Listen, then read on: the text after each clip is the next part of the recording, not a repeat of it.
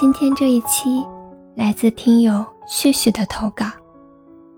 他说：“生活不太可能对我们温柔以待，但好在有你，我就可以对生活温柔。”你比我大了整整十三岁，也就是说，当你的自行车后座上已经载着不同的女孩子时，我还是个哭哭闹闹的小孩子。当我开始在课堂上偷偷看青春杂志、暗生情愫的那一年，你却早就被家里催婚好几次了，所以好像。错开了太多时空一样，即使互明心意，却都在徘徊犹豫着。虽然没有直言担忧，可用生怕羁绊住了对方本可以更好的选择。你看，人就是这样，总把自己的退缩、不勇敢推脱给相见恨晚。后来我终于鼓起勇气，莽撞不讲理的冲向你。我堵在你家楼下，问你是不是喜欢我。如果是，其他的一切都不用再多提。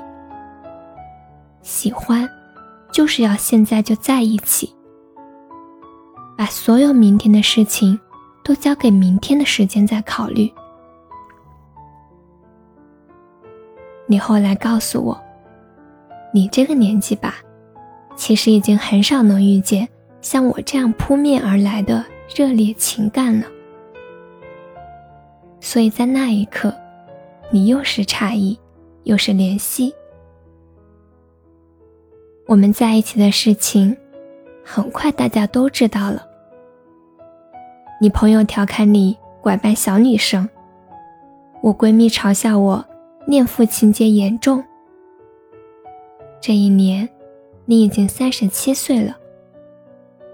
你自己也常说，都已经是快到不惑之年的人了，却还是忍不住总跟我在娃娃机前拍到手红，还不甘心。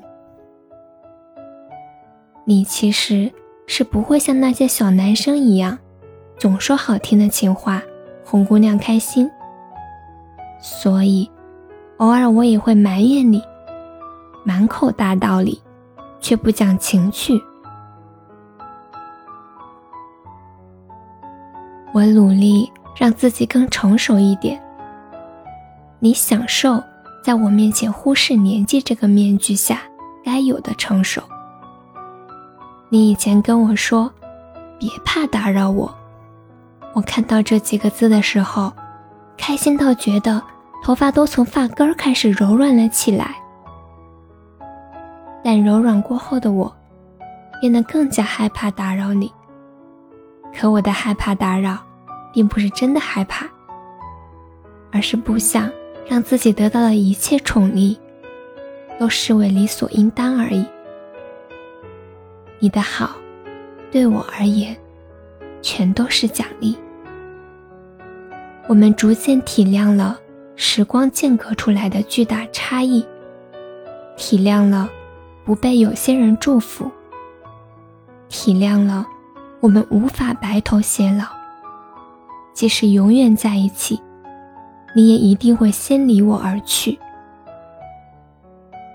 生活不太可能对我们温柔以待，好在只要有你。我就可以对生活温柔起来。